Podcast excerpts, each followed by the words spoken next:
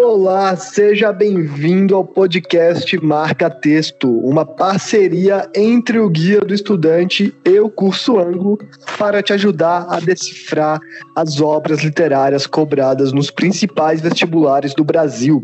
Meu nome é Felipe Sali e hoje vamos falar sobre um livro relativamente novo, para essas listas, o Nove Noites, de Bernardo Carvalho. E para isso contamos com a ajuda do professor Fernando Marcílio. Oi, professor, tudo bom? Olá, Felipe, tudo bem? Bom dia, ou enfim, boa tarde, sei lá, a todos. Vamos começar falando de Nove Noites, é um resumo do que fala essa obra, uh, qual, é, qual é o enredo, do que se trata Nove Noites, Bernardo Carvalho.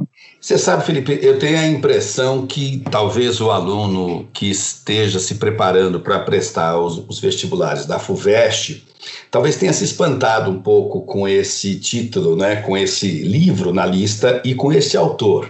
Uh, uhum. Talvez nem o autor, nem o título do romance sejam muito familiares, digamos, aos nossos alunos. Se você olha os outros livros da lista, você tem ou nomes é, que remetem a, a, a, coisas que os alunos normalmente conhecem, ou autores que são conhecidos deles. Gregório de Matos, Machado de Assis, enfim, é, é, é Carlos Drummond de Andrade, Guimarães Rosa são autores que fazem parte do, do, do, do espectro de conhecimento dos alunos.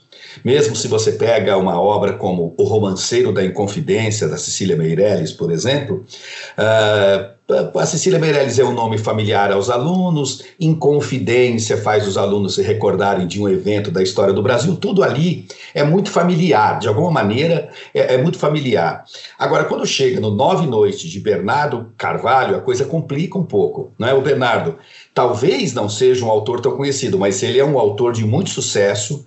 Uh, e esse livro dele é o livro é um dos livros mais conhecidos dele. É um livro do início do século XXI, é um livro publicado em 2002 uh, ah, e é um livro que tem tudo para agradar a, a, aos nossos alunos, eu acho porque é um livro que tem uma trama que envolve mistério, é, que envolve é, morte, é, é um livro que tem ingredientes que costumam envolver, não é, o interesse dos alunos. Ah, o livro ele começa de uma maneira bem, eu diria, bem realista, porque ele está, ah, ele tem como ponto de partida um fato real. Parece aquelas, aqueles filmes eh, que a gente vê na televisão baseado em fato real, né? É, em 1939, um antropólogo americano chamado Buell Quinn, é, ele se suicidou, ele cometeu suicídio na selva amazônica. Né? Ele era um antropólogo, estava fazendo pesquisa sobre os índios aqui no Brasil e ele se matou. Esse fato é verdadeiro, isso aconteceu de fato, isso não é uma criação do livro, nem o personagem e nem o evento. Isso aconteceu e foi noticiado é, em jornais da época, embora sem grande alarde, porque, enfim, não era uma figura muito conhecida, mas, a não ser nos meios científicos, evidentemente. Mas é, é esse fato aconteceu. Né? Ah, e um dia, o narrador do romance Uh, lê um comentário a respeito desse fato no jornal. Uh, ele não lê na época em que acontece, ele é um homem também do século XXI. Uh, ele vê então aquele comentário, uma antropóloga escrevendo um artigo, faz uma referência, uma alusão muito leve a essa história do Boel Quen. Por alguma razão, é, a curiosidade desse narrador é suscitada e ele começa então a fazer uma pesquisa para tentar descobrir é, as razões que teriam levado aquele antropólogo, o Boel Quen, ao suicídio. Né? Ah, então, o livro Nove Noites conta a história dessa, dessa busca, dessa busca da verdade. Nessa busca, esse narrador, personagem, ele se depara com uma carta escrita por um homem chamado Manuel Perna. O Manuel Perna era um amigo de Quen, ele morava numa cidade chamada Carolina, que ficava próximo ao lugar onde era a aldeia em que o Quen estava abrigado para fazer as suas pesquisas, e como é, para ir até essa aldeia o Quen tinha que passar por esta cidade, os dois acabaram, acabaram estabelecendo laços de amizade durante nove noites. É daí que veio o título do filme. Durante nove noites, não foram noites sucessivas, mas foram nove as noites que o Buell Quen e esse homem, o Manuel Perna, eles, eles conviveram um pouco mais proximamente, trocando confidências, enfim, estabeleceram laços de amizade. E esse Manuel Perna escreve então uma carta para o interlocutor que não é exatamente identificado, uh, e essa carta é encontrada pelo narrador. Né? E é a partir dessa carta que ele tenta decifrar as circunstâncias da morte do Crab. A questão é que é, ele não chega a nenhuma conclusão. Ele não consegue decifrar as razões efetivas que teriam levado Quen a, a, a, cometer o suicídio, ele consegue, no máximo, levantar algumas hipóteses que ele não consegue, ou nem sempre consegue, eh, explicitar, não é? Não consegue confirmar nenhuma dessas hipóteses. Talvez, diante desse desfecho ah, decepcionante, o leitor fique um pouco frustrado. Poxa, eu queria que a história chegasse ao final. Eu acho que aqui há um truque, um truque desse livro para o qual é bom que o leitor esteja atento. Talvez a, a, a gente esteja lendo a história errada.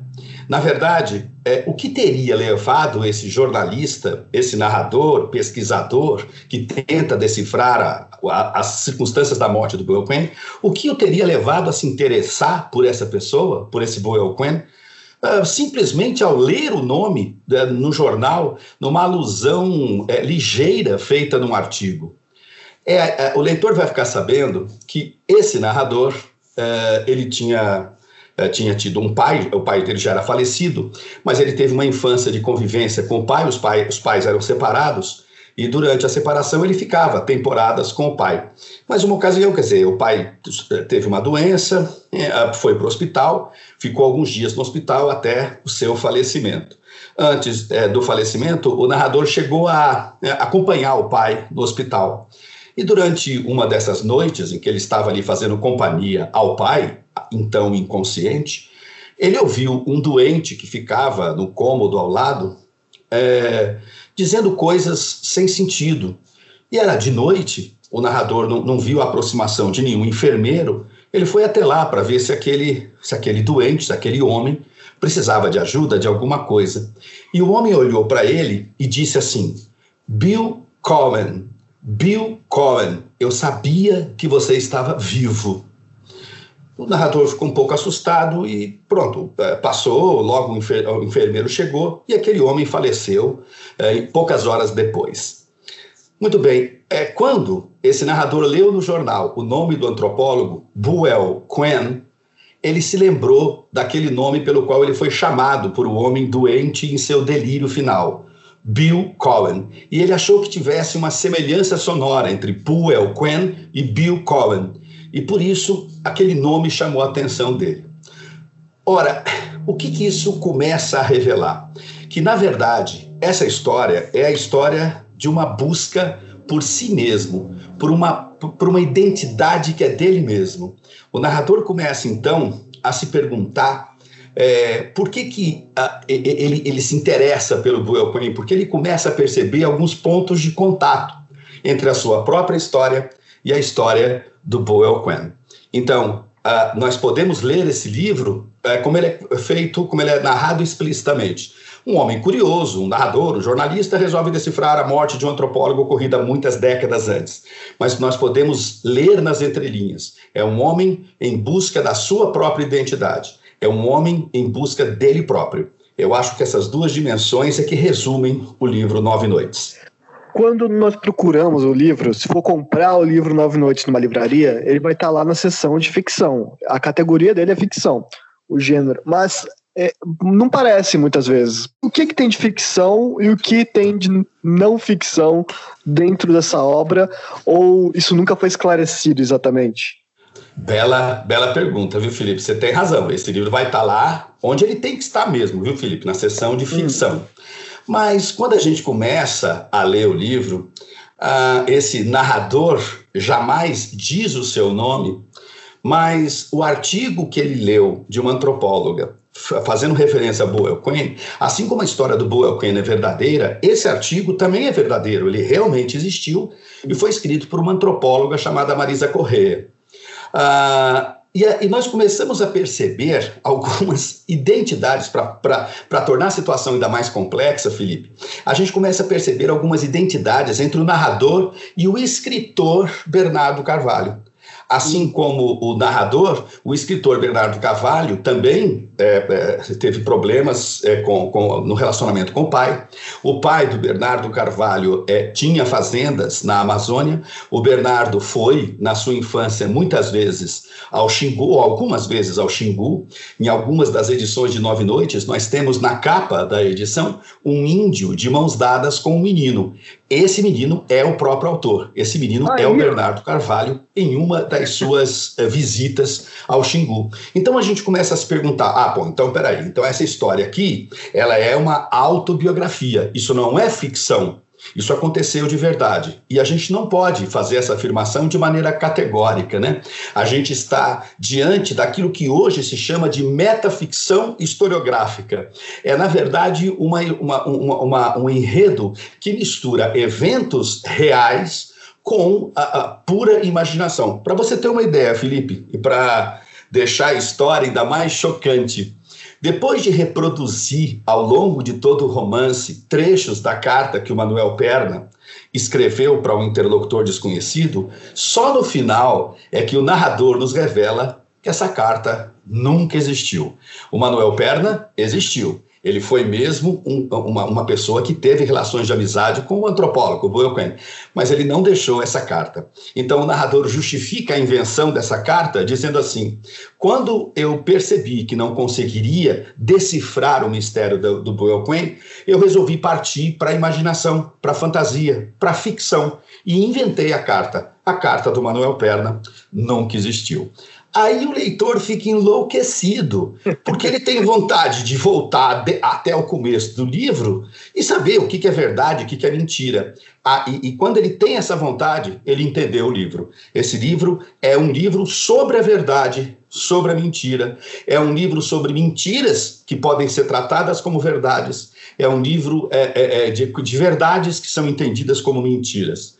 Em tempos de fake news, é uma bela reflexão, Felipe é um autor que ele não se preocupa muito, pelo menos neste livro, em satisfazer as expectativas do leitor. E isso é bom, isso é ótimo também, né? Deixa eu só acrescentar, Felipe, que essa tendência dele de misturar a própria vida com a ficção e, de, e, e a partir dessa mistura, desse amálgama, promover uma, uma reflexão sobre a própria arte de contar histórias, isso é uma tendência da nossa literatura. Uh, isso está presente em muitas obras recentes. Eu, eu me lembro de uma agora, é, do Chico Buarque, chamado Irmão Alemão, em que o Chico Buarque, é, em que um, um narrador, não é, que não é, não se chama Chico Buarque, uh, vai em busca uh, do, do reencontro, de tentar reencontrar um irmão que ele fica sabendo que ele tinha. O pai dele, antes de se casar com a mãe dele, tinha tido uma aventura na Alemanha e tinha tido lá um, um, um irmão, né, um filho, que era irmão dele. Portanto, ele descobre isso tardiamente e vai atrás do irmão. Essa história é verdadeira. O Chico Buarque realmente teve um irmão alemão. O pai dele, o historiador Sérgio Buarque, antes de se casar com a mãe do Chico, teve uma aventura com uma, com uma pessoa na Alemanha e disso resultou um filho. E, e o Chico teve esse, teve, teve esse irmão, só que ele não chegou a encontrá-lo. Ele chegou a vê-lo em imagens gravadas, porque esse irmão do Chico foi um apresentador de televisão na Alemanha Oriental. Então, o Chico teve acesso a, a vídeos, né? Mas realmente é uma história que mistura realidade com ficção. É, e não adianta se eu encontrar o Bernardo na Flip, não vai adiantar tentar colocá-lo contra a parede, porque ele não vai me dizer o que, que ali é verdade, não é, o quanto tem de imaginação, o quanto não tem. É, mas é isso que é legal, esse mistério ele, ele faz parte da obra também. Sim. Quando nós tentamos contextualizar o livro na época do seu lançamento né, no Brasil, nós estamos falando muito nesse podcast sobre o final da monarquia, a república, vários momentos, mas este livro ele é recente, ele foi lançado primeiro em 2002 e era um Brasil que ainda está na nossa memória, o Brasil do, do, Penta, o Brasil do Fernando Henrique Cardoso. É, como, qual, como esse livro se relaciona com a época do seu lançamento? Felipe, é, esse livro tem é, é, é, coordenadas temporais, dimensões históricas, eu diria, não é, é, contextos históricos distintos. A primeira, a, a, a, primeira contextualização que deve ser feita é do Boelquen. O Boelquen ele viveu no período do Estado Novo brasileiro. Era uma época de ditadura, era uma época da ditadura do Getúlio Vargas, não é? O Vargas chegou ao poder em 1930 e em 1937 ele próprio, como presidente, é, deu um golpe para se eternizar no poder. Você veja que é sempre possível que um presidente da República dê um golpe para se eternizar no poder. Né? Então, o Getúlio ele, se, ele permanece no poder até 45, é nesta época não é, que o Buoquem chega ao Brasil. É um período de perseguições, não apenas políticas, mas também morais o Buelquen vai se ressentir tanto dessas perseguições políticas quanto dessas perseguições morais, porque ele tinha uma vida sexual bastante livre, digamos assim, e vai se ressentir dessas, dessas perseguições. Então, nós temos esse período do Estado Novo que corresponde aos anos 30.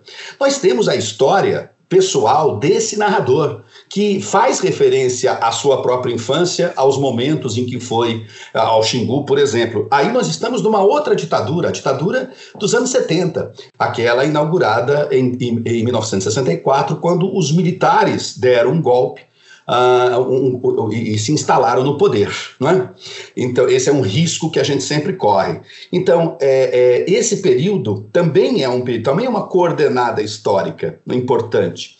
E aí tem uma outra coordenada que é muito interessante, Felipe, que é o momento em que essa história interessa ao narrador. É quando ele lê o artigo do jornal fazendo referência ao antropólogo. Isso acontece no começo do século XXI. Ora, o que está acontecendo no começo do século XXI? O ataque às Torres Gêmeas, né? o ataque a, a terrorista às Torres Gêmeas de Nova York. E, além disso, é, cartas que as pessoas começam a receber nos Estados Unidos, inclusive pessoas famosas, com veneno, com antraz, uma substância venenosa. Não é? Então você veja, esse narrador tem dois contextos da sua infância e da sua idade adulta, o Boelquen tem um outro contexto. O que eu acho interessante para o aluno é tentar entender os diálogos que se estabelecem entre esses três contextos distintos. Nós estamos diante de situações de terror, situações de medo, situações de espanto, de perplexidade, de mundo que se transforma e a gente não sabe exatamente para que lado vai. Não vamos nos esquecer que eh, nos anos eh, 30, não é? além da ditadura do Vargas que nós tínhamos aqui, vivíamos também a guerra na Europa. Então, era um período de muita tensão. Não vamos nos esquecer também que o período da ditadura militar nos anos 60 e 70 no Brasil não foi um período eh, tenso apenas para nós aqui no Brasil. Outros países da América Latina Latina sofriam com as mesmas com, a, com, os mesmos problemas sociais, com as mesmas diferenças sociais, com o mesmo tipo de opressão e de repressão.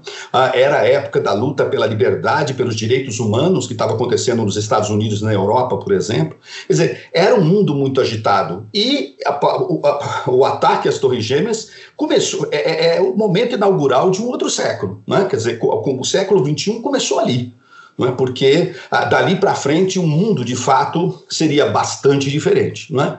A partir daquele ataque terrorista horroroso que foi cometido contra a população civil dos Estados Unidos. Então, quer dizer, é, são coordenadas históricas é, temporais distintas, não é? Ah, e eu acho que o leitor deve tentar, deve compreender essas coordenadas, mas tentar encontrar aspectos comuns a elas. Entendi. Uma vez eu fui numa escola falar sobre livros com as crianças e aí uma criança me perguntou assim, porque eu estava falando de escolas literárias, né? Modernismo. Uhum. Ele perguntou: e que escola estamos vivendo agora? O que os escritores estão publicando agora se enquadra onde? E eu não soube responder e eu pesquisei e parece que não existe resposta para isso mesmo. E o é, Bernardo, não, não por exemplo, ele está, ele é um autor contemporâneo, é isso? A sua dificuldade em responder essa pergunta é de todo professor de literatura, porque quando é, nós é, olhamos para o nosso próprio tempo, nós estamos vendo obras que estão sendo produzidas hoje, né, Felipe? E nós não temos a, a, a digamos, a, a distância necessária para fazer uma avaliação sobre aquilo que é realmente importante, né, que está sendo produzido agora. Então, isso torna difícil é, a gente avaliar qual é a escola literária que nós vivemos. Mas eu queria dizer mais uma coisa sobre isso, Felipe. Quando a gente olha para o passado, também não é muito diferente, na verdade. Eu quero dizer o seguinte: é, na época do Camões, no século XVI, é, não existia só o Camões. Não era aquela único tipo de, aquele único tipo de literatura que estava sendo praticado. Nós estudamos nas escolas algumas tendências, aquelas com as quais o nosso próprio tempo dialoga com mais desenvoltura, com mais facilidade. Mas na época você tinha produções muito variadas e muito distintas.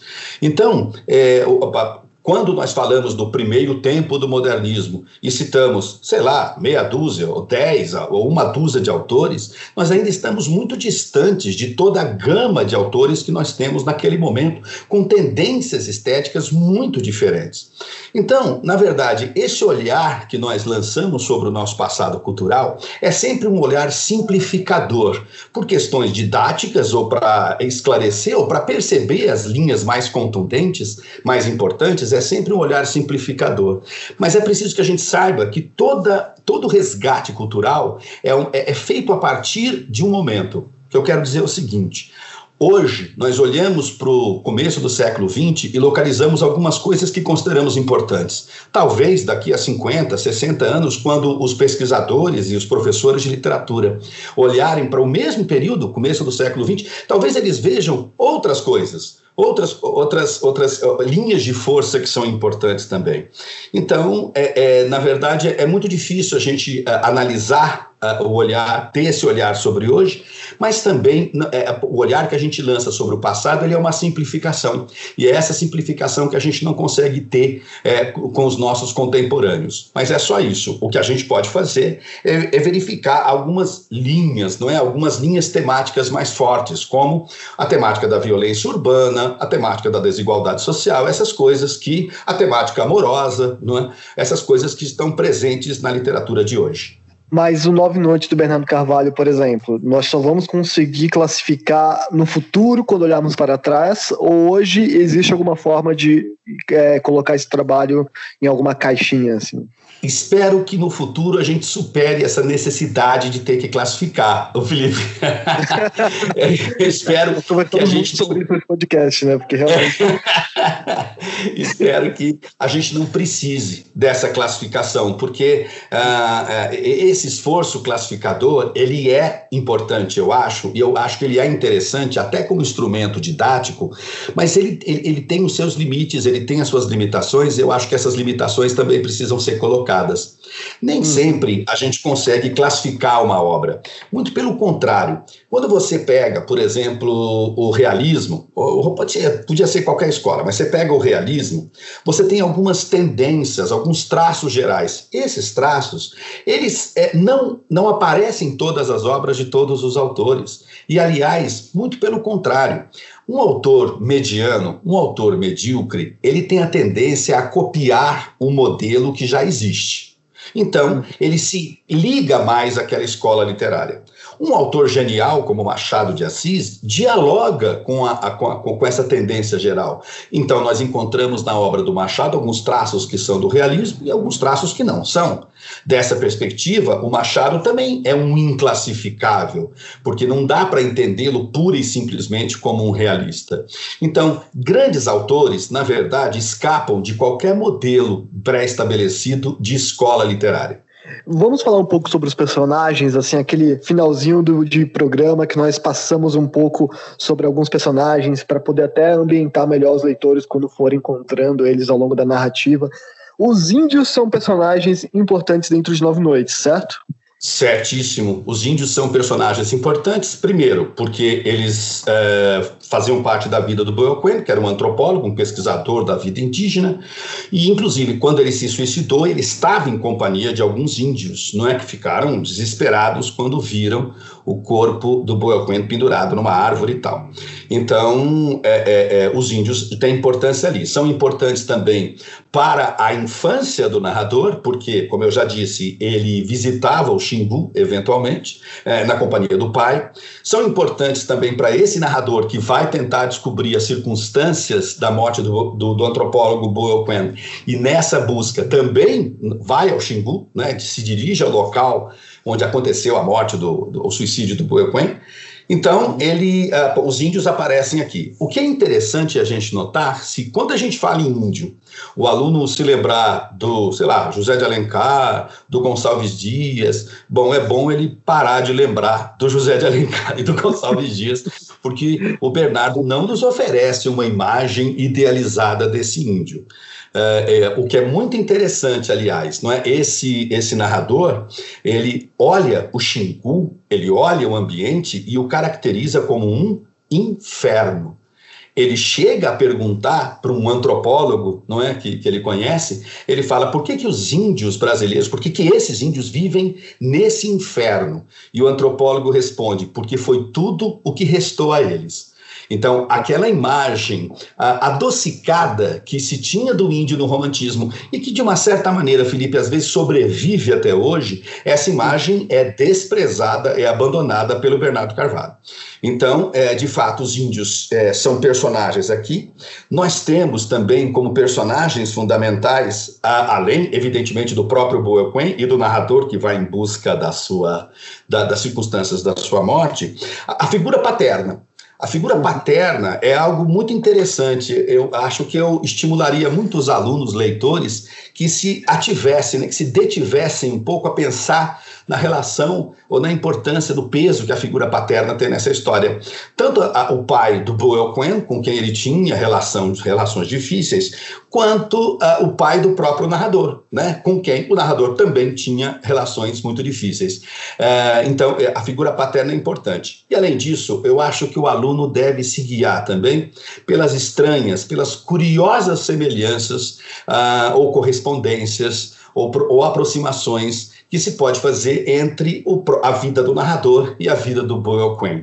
Quando a gente nota essas semelhanças e essas aproximações, é que a gente vai entendendo por que, que esse narrador ficou tão curioso em conhecer melhor a vida do Boyle Quinn. É, talvez essa busca pelo outro também o envolva. O Boyle Quinn, ele se, ele se, se tornou antropólogo, segundo relatos que ele deixou em cartas, porque ele queria conhecer o outro, ele queria, queria conhecer conhecer é, é, culturas diferentes. De uma certa maneira, ele estava se buscando. O narrador de Nove Noites, quando ele busca conhecer as circunstâncias da vida do Boel Quinn, de uma certa maneira, ele está tentando encontrar explicações para a sua própria vida.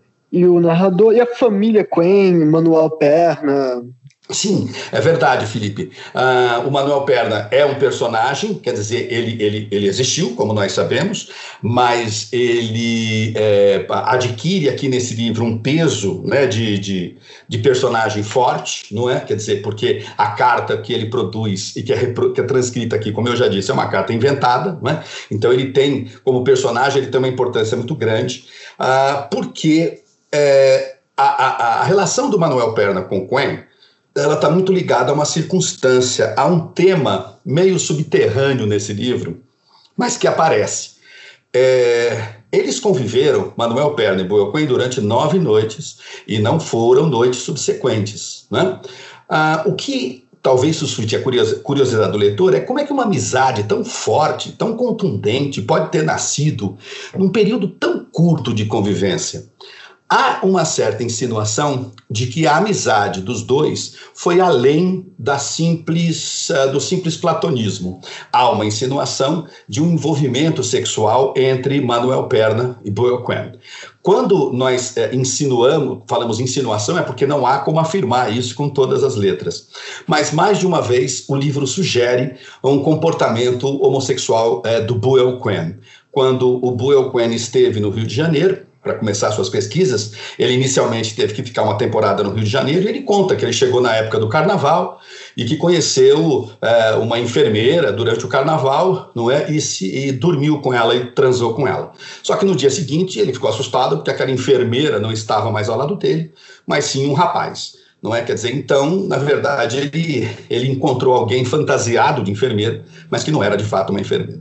Então, essas, essas, essas coisas que escorrem subterraneamente, não é? São muito interessantes no livro, porque a gente fica se perguntando qual é a história que está sendo contada, que história que está sendo contada que eu estou percebendo e que história que está sendo contada que eu não estou percebendo. Nós vamos terminar o romance com essa dúvida, porque é assim a vida. A gente também vive sem saber que, que, que história nós estamos construindo ou que verdade nós estamos testemunhando.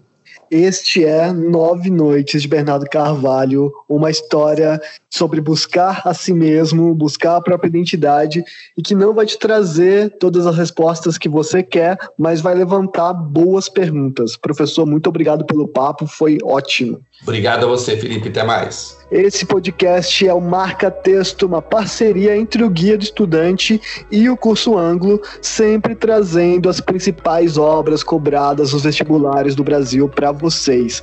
Ok? Até o próximo episódio. Muito obrigado. Tchau.